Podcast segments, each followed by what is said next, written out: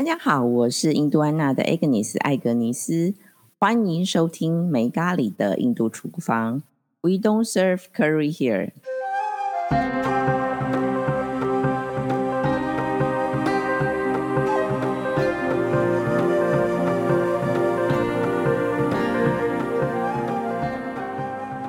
Hello Regina，Hi Agnes，大家好，很高兴今天又来到了阿育吠陀时间了。真的很开心，每个月都很期待来这边跟 Agnes 一起录音。对呀、我也非常开心，因为呢，每次都觉得收获满满。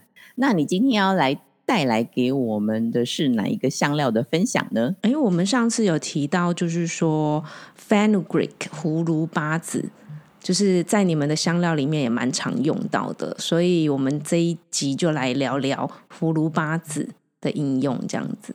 好啊，上一周其实我们就跟 Jess 也是在聊到葫芦巴籽，那我们食用比较多其实是葫芦巴籽叶，然后呃，当然也会使用葫芦巴籽，在我们解密印度厨房里面介绍的反而比较少。那你今天跟我们分享的主要是在葫芦巴籽，对吗？对，因为主要就是像这个葫芦巴籽的话，它就是印度里面蛮，就是它的厨房里面也蛮常用到的消化性的香料，所以也蛮常会在厨房里面看到的。因为印度人的话，也蛮常把这个香料用在咖喱。没有错，因为其实啊，在我们解密印度厨房中提到了三种原香料中，就是葫芦巴子也是其中一个啦。我在录这集之前，我就会都先尝一下你这个香料的味道啊，你你知道它尝起来是什么味道吗？其实啊，葫芦巴子啊，对我来说印象最深刻就是非常的硬。对，但它有一种香香甜甜的味道，据说是有一点，我觉得啦，就是说网络上的资料，还有就是我们收集到的资料，都是说它闻起来像枫糖的味道，甜甜的。我的确，我闻起来也是觉得有一点甜甜的味道。你完全讲对了。其实我们上一集有提到，它其实呢就是可以制造枫糖味的糖浆。的糖浆，对对对对，那它味道其实是比较就是辛辣的，微辣啦，就是微微辛这样子。但是它比较有趣的时候啊，其实葫芦巴子它跟那种带点甜味食材非常的搭，嗯哼，是南瓜。你煮南瓜的时候就可以放这个葫芦巴子进去。所以你们比较常跟南瓜一起煮食就对了。对对，在那个卡朱拉吼地方是这样子。如果是葫芦巴子的话，那今天的话呢，我们就先简单从阿育吠陀的角度来介绍 fenugreek 葫芦巴子。它呢就是比较常使用的部位就是种子嘛，还有全植株，就包括它的叶子。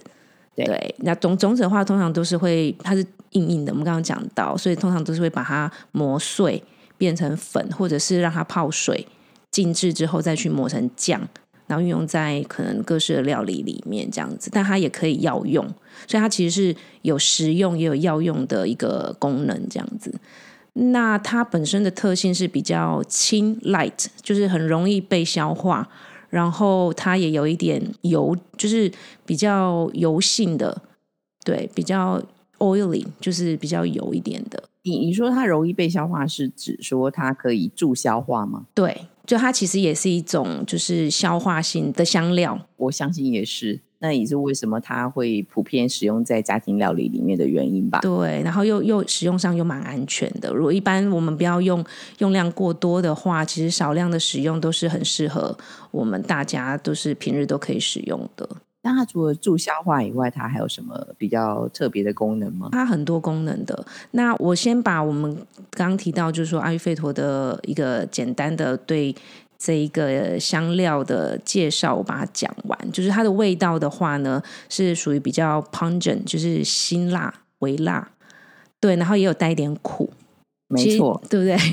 但它闻起来是甜的，所以是很有趣的。然后它的效力是，就是说它是属于温性或者是比较寒的，它是属于比较温热性的，是适合说体质人可以吃吗？它其实是对三个都是安全的啦，但是就是说，如果你食用过量的话，对于 Pitta 体质或者是你的消化系统是属于偏火能比较高的人，就会比较不好，它容易上火。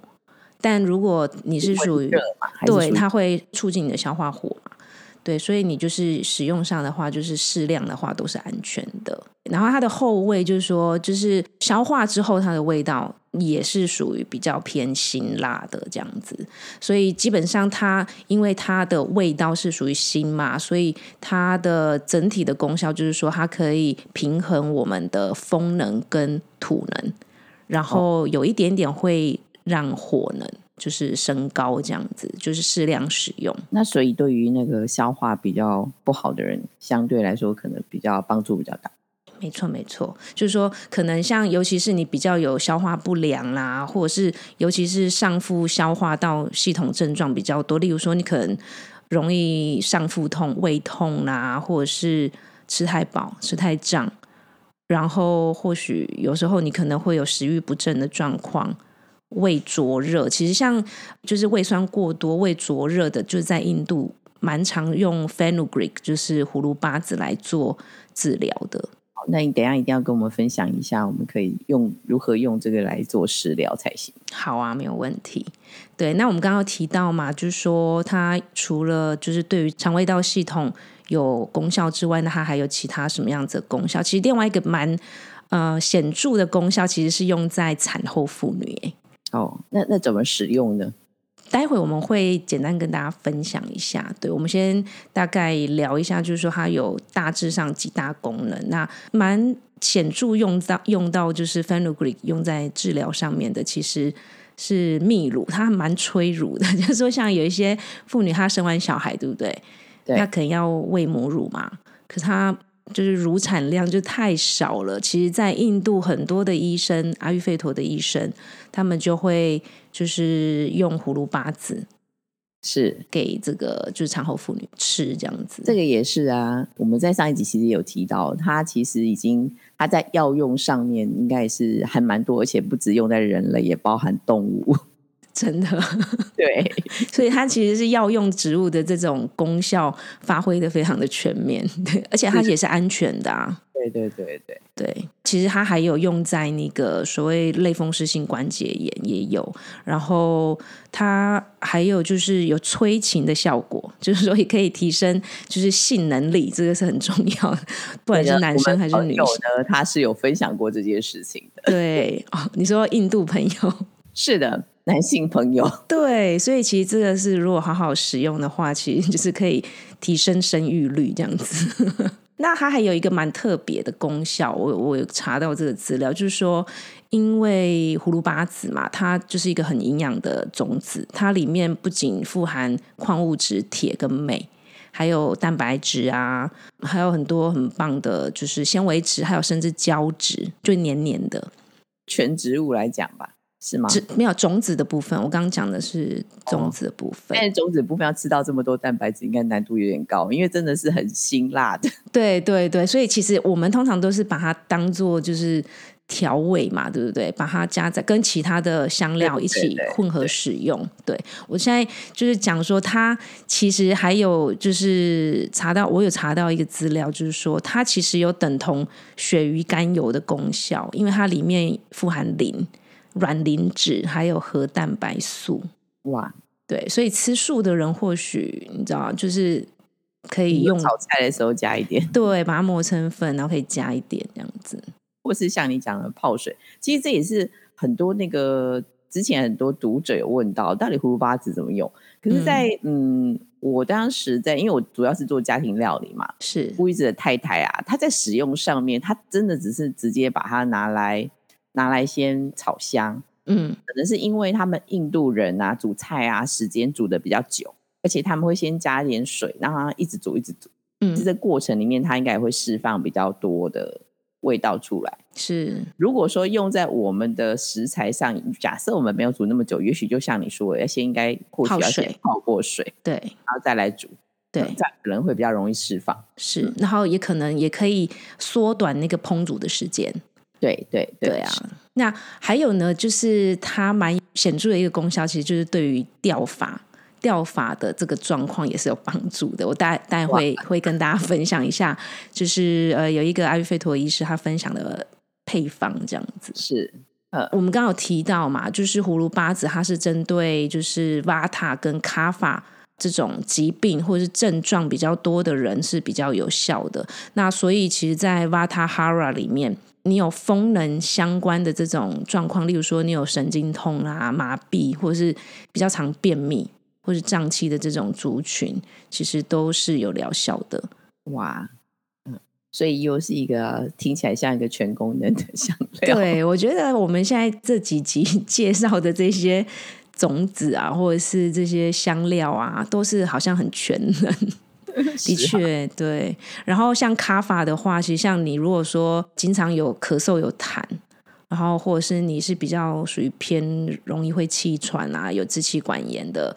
或是你常会感觉就是你的胸腔阻塞，像我前一阵子感冒嘛，我就会有这种好像胸腔被阻塞的感觉。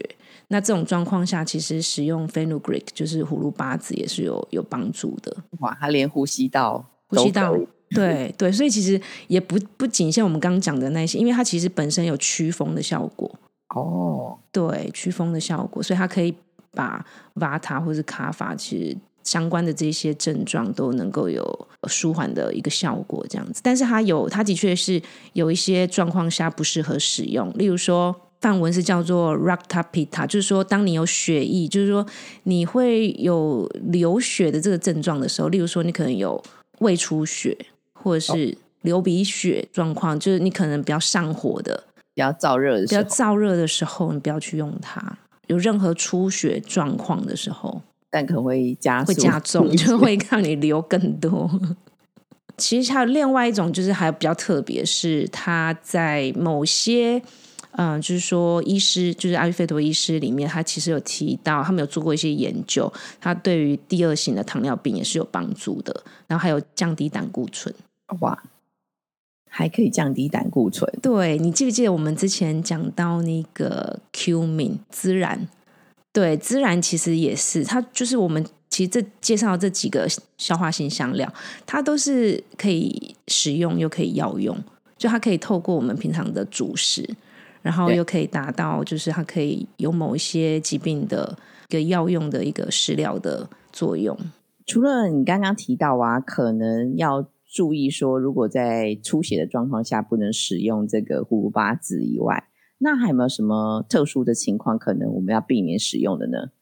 哦，这部分的话，可能就是说，像一些怀孕的妇女啊，一般来讲，就是说葫芦巴子它是使用上都是安全的。但如果说你是怀孕中的妇女，或者是手术过后的病患。这你在使用上可能就要特别留意，就是说你可能要少量使用。还有就是你可能现在目前有在服用药物的西药的这种族群，你可能要使用前你都还是要咨询一下你的医生，这样子会比较安全。的确是，因为我们其实都不太确定，就是说呃某些药物会会跟呃所谓的西药里面的成分会有什么样子的一个呃一个作用，对。嗯，所以就是还是谨慎小心的使用会是比较好的。那如果说像我们一般比较亚健康或者是健康的人，呃，其他在平常里面主食啊食用，或者是甚至你把它磨成粉来吃，这个都 OK 的。其实，在煮成食物的时候，其实我们用的量其实都不太多了。嗯，应该是说还还算是比相对来说是比较安全的。对对对，是整把整把拿来吃的话，当然就就不行。对呀，当然，因为它其实也是。就是有一个提味的作用而已嘛，对不对？它也不是一个主轴，不是咖喱的主要的味道。是是，就像我刚刚说嘛，虽然它富含蛋白质，你不可能拿它当成蛋白质来使用一样的概念。没错。接着，你是不是跟我们赶快分享一下，到底要怎么使用啊？我们听了这么多的功能，其实最想知道就是说，如何在我们日常的主食里面去使用这个葫芦巴子。好，就是我现在做了一些 study，就是有有找到，呃，有一个医生，他叫就是 Doctor M S Krishnamurti，他是阿育吠陀的医生，然后也是西医这样子。他有分享蛮多针对不同症状，可以在家里自己处理的一个简单的配方，这样子跟大家分享一下。但刚我们刚刚提到，就是说，如果你现在正有在呃服用西药。或者是你刚刚是我们讲的那几种族群，例如说有出血状况的，或者是目前正怀孕中的、怀孕中的，或者是手术过后比较虚弱的族群，都要特别的，就是说谨慎使用，或者是咨询你的医生这样子。那第一个的话，我们先聊到，就是我们刚刚讲到嘛，它对于那个降胆固醇有功效。Dr. Krishnamurti 他就是有分享到，就是说你可以使用十克的带十克的那个葫芦巴籽磨成细粉，然后就是你可以用温开水每天就是服用这样子。那大概五克的话，大概是一天两次。然后他说呢，就是大概二十到三十天，将近。但你如果这样子连续服用一个月的话，你就可以看到成效，降胆固醇。你是说一天使用十克的葫芦巴籽磨成粉，就是一天两次五克，天的量就是十克嘛。对，OK，那磨成粉，然后冲要冲热开水嘛，就是配温开水喝这样子。哦。就很像在用药粉的感觉，就像我们在吃中药一样。对对对，但是它是总就是香料嘛，我们就变成说是使用香料这样子。但是所以泡成水，如果喜欢这样喝也是可以，也是可以啦。如果你你觉得没喝过，嗯，对，你就是觉得那个味道是你可以接受的，也是可以。那还有一种就是另外一个就是糖尿病第二型 Type Two 的这种，就是可以用葫芦巴籽跟姜黄。然后一比一的比例把它磨成细粉混合在一起，然后一样也是就是每天你可以空腹的时候带五克去服用，这样子加温开水。你是说两个加在一起？对，瓜子跟姜黄加在一起是五克。对，然后空腹的时候一比一的比例，也就是说你可能 fenugreek 葫芦巴子五克，然后那个姜黄五克，先就是把它混合在一起磨成粉，然后你一天的。服用的量，对，就是五克以内这样子。你说一天整天的量是五克以内？对对对。哦，就是相对来说比较就是少一点。对，我们就是少量，然后就是长效这样子。就是说，可能使用个，例如说一个月的时间，来看看它的降血糖的状况。这个是。呃，实际上在很多的，就是研究报告里面，他们都是有做过实验嘛，research 之后发现这个葫芦巴子对于像降胆固醇啊，或者是血糖的控制有很好的成效，这样子。那你是说降血糖，所以糖尿病第二期的话，在使用上的话，就是姜黄跟葫芦巴子两个加在一起，一天只要服用五公克。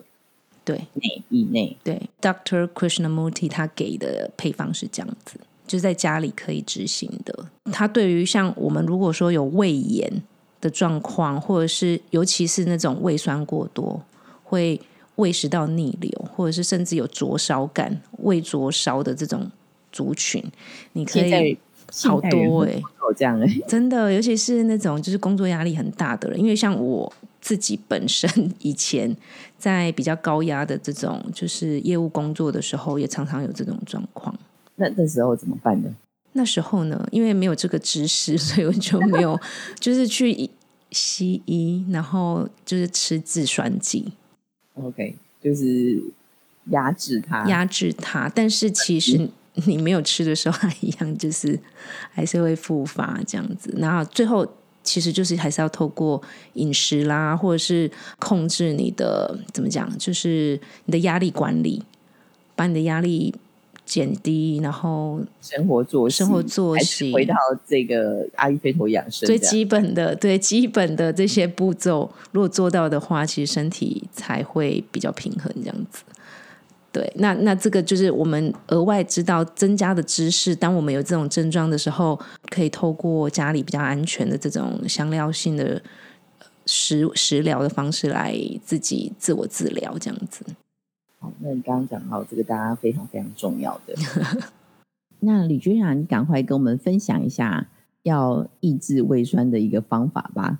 好啊，那个 Doctor M S Krishnamurti 给的这个配方呢，就是准备三到五克的种子，然后泡水，隔夜泡，就是你可以静置一个晚上，就是泡隔夜就对，对，让它泡软这样子。因为胃炎嘛，其实就是发炎，里面胃酸过多。泡完水之后，你让它浸软之后，把它磨成酱。我们刚刚不是有提到葫芦巴子里面有很多的胶质。它的这个胶质就是等于说，它可以强化我们肠胃壁的那个黏膜。哦，所以它抹完之后会黏黏的黏黏的，对，会黏黏的。那它这个黏黏就是是因为胶质的关系，那它可以强化我们肠胃壁的这个黏膜，然后舒缓我们肠胃道发炎的症状。这样，那我们是这样直接把它吃进去哦。对啊，就是在空腹的时候，因为像我们就是空腹的时候，你可以让那些它植物的功效，或者是它的这些黏膜整个吸收进去，然后三十分钟之后再吃饭。哦，那感觉上好像给那个胃上了一个保护膜的概念。对对对，就 coating 嘛，coating 的意思，镀膜。对，用这个概念，可能大家就很很容易想象这样子。你说就三到五克的葫芦巴籽对，泡一个晚上，嗯，然后泡软，磨成磨成酱或者打成酱，就对直接服用，对，就是加温开水服用这样子。就是空腹的状态下服用。是是，服用后要三十分钟之后才能吃进对食，对不对？才吃东西也没有那么的绝对啊，但就是说，你可能呃吃完之后，大概过一阵子，大概十五到二十分钟，应该三十分钟都 OK 的。反正它重重要应该是说让它可能希望它开始起作用吧。，对对对，就是让它有一个 coating coating 镀膜的作用，这样子。一天要吃几次啊？他这边没有特别讲，但是就我们刚好提到嘛，像这个 Doctor Krishnamurti 他给的配方，一般都是一天就是五克左右，所以哦你可以稍微自己抓一下，这样不要过量就好。那那可能就是说还是要吃在五公克以内会好。，对对对，就是会用，我们就使用安全的剂量这样子。好像很不错哎。你吃的这五克的这个咕噜巴子，不止胃也好了，糖尿病可能也嗯也要好了，对，因为它可能里面功效都是胆接近也可以降降低了，低，对，多重功效。那他如果说你只是没有什么肠胃道疾病症状的人，然后你只是想说，哦，我可能就只是想要增强我肠道健康的话，你也可以就是说直接拿那个葫芦巴籽，直接放到那个锅子里面，简单用热去烘烘炒一下，嗯对，然后你可以加少许的牛奶，还有。一点点粗糖，用红红糖这种也可以，对，然后直接把它放温之后再食用，这个就是可以当一般的保保养，那你这时候的话，要不要磨成粉都没关系。对，不需也也不需要，就就直接去把它炒热，清炒一下，然后直接加牛奶跟糖去把它煮滚，这样子。可能在这个加热的这个过程里面，它里面的这些植物的药用的成分就会释放出来。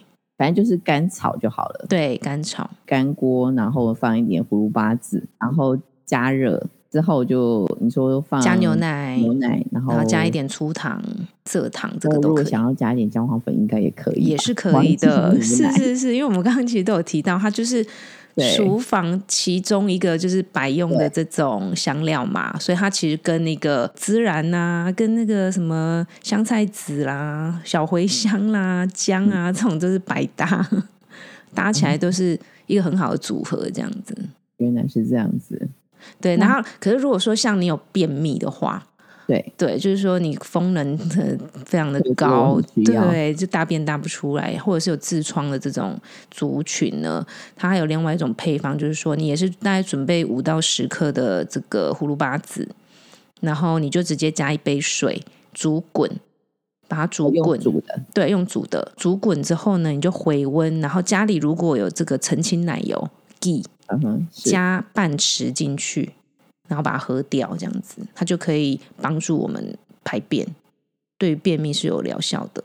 想得到，因为地本身其实对于排便其实也是蛮有帮忙的，对，因为它就是油脂嘛，然后包括你看我们刚刚有聊到那个葫芦巴籽，它本身就有很多的胶质，那两个就是加成作用，就是等于说是呃滋润我们的肠道。然后去 push 把那个很干燥的排泄物把它推出来，这样子。是因为其实很多时候有人排便出来，其实是因为油脂摄取太少，不够，对，对，不够润滑，是是是，因为现在可能我我觉得现在房间可能真的是不同的这种饮食方法太多元了，然后每个人也也可能不了解自己的体质，体质然后对试了很多种，甚至包括断食的方式也是，然后可能不了解自己的身体状况，然后可能底可以负荷啊？有没有适合啊？是现在也就大家就强调要少盐啊、少油啊。是现在人似乎很怕吃到任何有油脂的东西。对对对，可是其实这从阿育吠陀的角度来讲，其实你你这样子的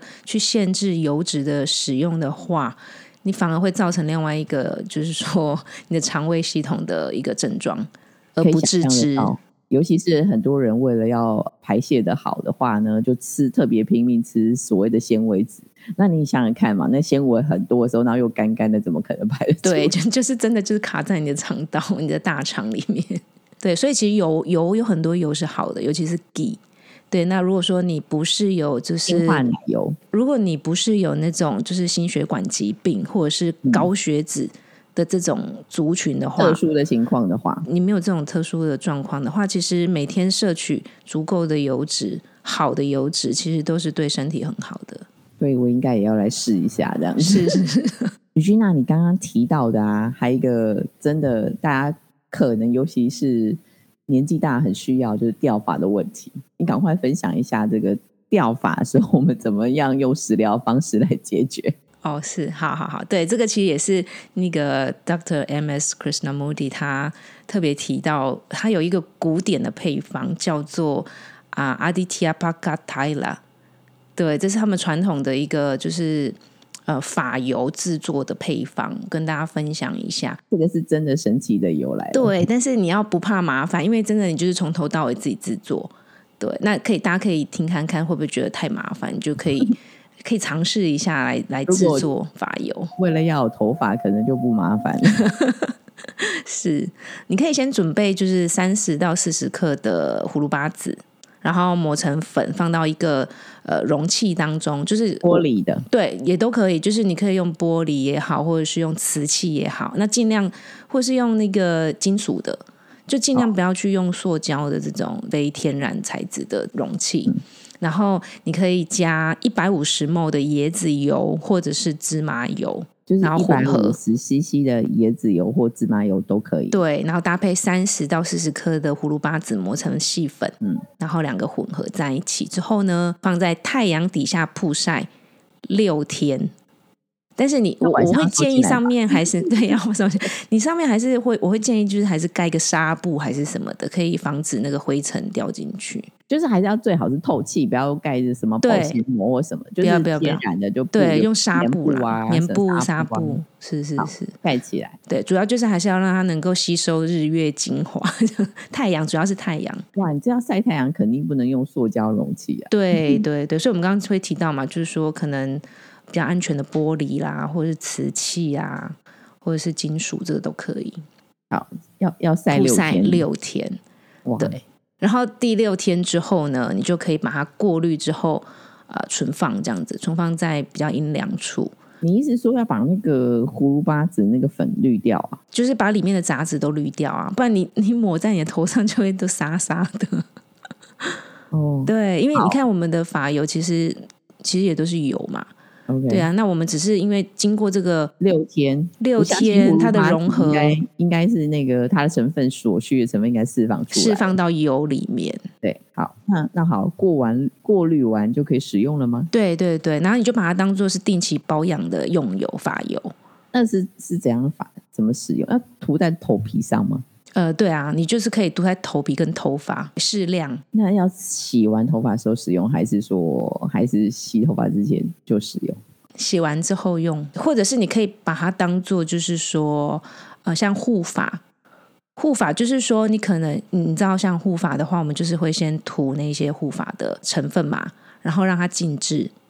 静置一阵子，就是比如说你可能十五分钟、二十分钟，嗯，之后你再把它洗掉，就让它吸收到你的头皮，想要油油的那种感觉。对对对，因为就我觉得这种东西其实就是很个人啦，就是因为它就是会促进我们的毛发生长嘛，然后会强固我们的发根，所以其实你就用这个角度去思考你怎么使用它，那你就是定期去当做一个保养使用。对你，你你可以涂发油，就是你不怕油会油油的人，就是涂在头发 上。可因为台湾其实蛮热的，对我我觉得我会建议就是用例例如说用护发的方式去使用它。因因为我觉得这是可能是我想象的。那那既然是要长头发，是不是我我觉得那个或许头皮更重要，对吧？对啊，对啊，对啊。所以你不可能。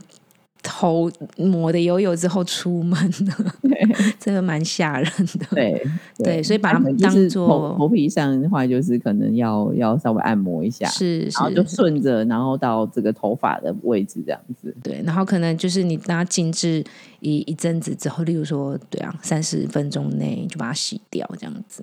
这样可能是使用上应该真的想要长头发，然后又就是想要使用天然生长头发的人就可以试一下，对不对？对对，这就是他们的传统的呃，就是防止掉发的配方，叫阿迪提亚帕卡黛拉。至少说可以停止掉发。对，对啊，我觉得有兴趣的朋友都可以试看看，因为毕竟这种都是很安全的这些天然的材料嘛。对对啊，就是又是椰子油、芝麻油，然后又是天然的这种香料，所以不妨试一下。对对对，这都不不伤身体的，而且你自己制作过程你都能够掌控，你都可以看得到你添加了什么，所以这是很安全的，大家可以试看看。然后最后还有一个就是像我们刚刚前面提到嘛，就葫芦巴子一个很显著的一个功效，就是对于那个泌乳妇女。非常有效，催乳，对它有催乳功效。其实你可以网络上查一下葫芦八子的功效。其实最先跳出来的就是真的很多人就是就是用在泌乳诶，或者催乳的这种功效上面。然后还有甚至有出那个保健食品，对，国外国外啊，国外都有这种保健食品。但当然，我们以艾菲头的角度，我们还是会比较提倡，就是你看到什么，你吃什么，你煮什么，这样比较比较健康。那我听过在台湾比较恐怖的催乳方式，就要吃那个，他们说要特别吃很腥的鱼，听起来就怪可怕的。很腥的鱼是什么？很臭的鱼的意思吗？就是要吃鱼汤啊，要喝鱼汤啊，然后相对要比较腥的鱼，效果比较好。更好 就是对，这是传统的 那个阿妈的阿妈的配方，听起来就嗯非常的惊人这样子。是是，赶快分享一下那个比较。比较没有那么恐怖的方法，是是是，可能如果有一些妇女她真的很没有办法接受那种就是什么猪脚汤啊，或者是油花生很油腻的这种，或是很腥的鱼汤的话，或许可以试看看。你准备五到八克的葫芦巴籽种子嘛，然后就是一样，就是隔夜，然后浸水，浸水一个晚上，就是要泡水，泡水，泡水，然后一个晚上，然后你就是隔天早上加牛奶，加两百 ml 的牛奶一起煮滚。然后加一点就是适量的粗糖，哦，一样放一点糖进去。对对。于是那我们刚刚讲的大概都是纯粹都在吃葫芦巴子比较多嘛，虽然有加牛奶，还有加水以外，那有没有什么真的是可以煮来吃的东西啊？就像之前我们有分享过这个用南瓜来煮料理，那你这边有没有什么方式可以来真的来食料一下的呢？有有，我今天有准备一个一个菜单，就是我们刚刚有提到嘛，就是葫芦巴子也是厨房一个很重要的香料，那它跟那个孜然啊，跟呃香菜籽啊、姜黄粉啊。茴香啊，姜都是很百搭的。今天有准备一个菜单，是那个咖喱酱，就他们常会跟蔬菜煮在一起。这是一个比较简单的食谱，就对了。就是我们日常会吃到，印度人日常都会吃到的这种咖喱，对，跟蔬菜一起煮，就是呃马铃薯豌豆咖喱。哦，好，这个也是真的非常经典，只是你今天特别加了葫芦巴子，是。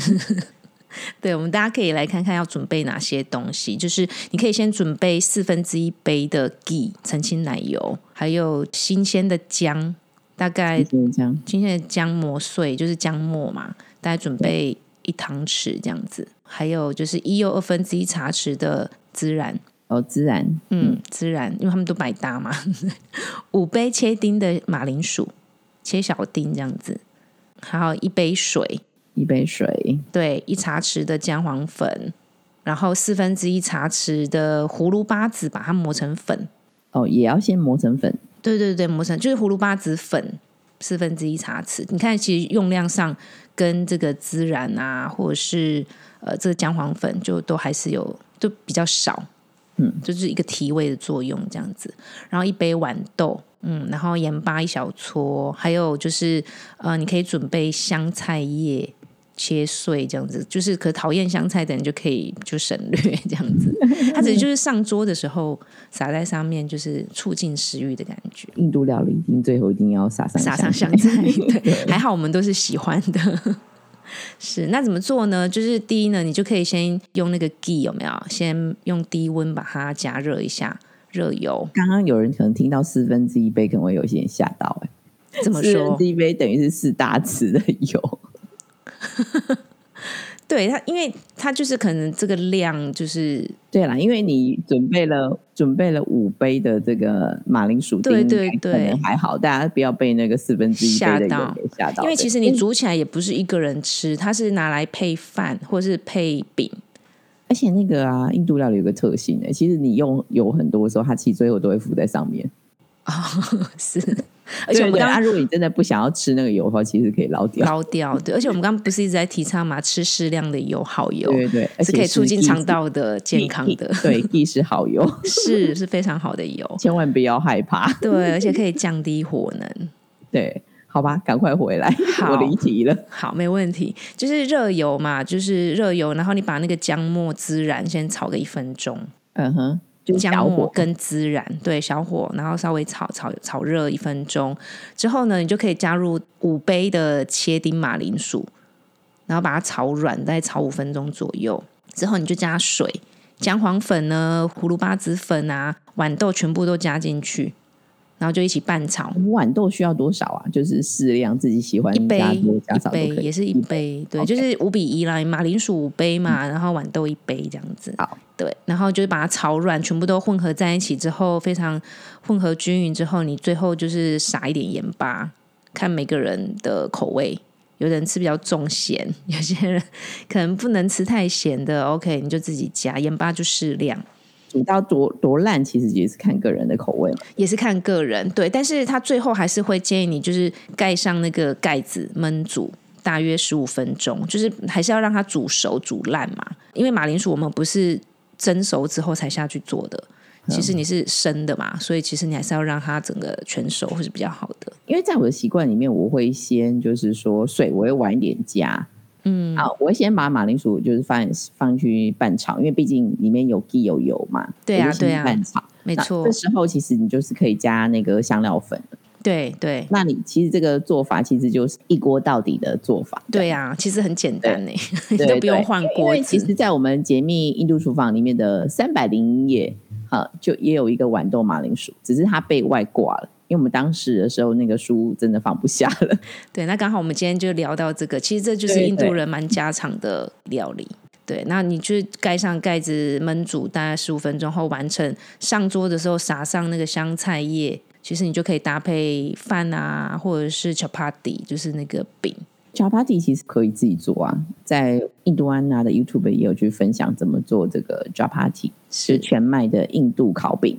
对，所以那这就是跟大家今天分享的马铃薯豌豆蔬菜咖喱。那我们今天听了这么多，这这真的是不只是食疗，还有真的有一些特殊需求人可以稍微尝试一下的一些方式，透过香料来等于是来疗愈自己吧。对啊，对啊，没错，而且它使用上都是安全的。你看，像泌乳的妇女都可以食用的这种香料。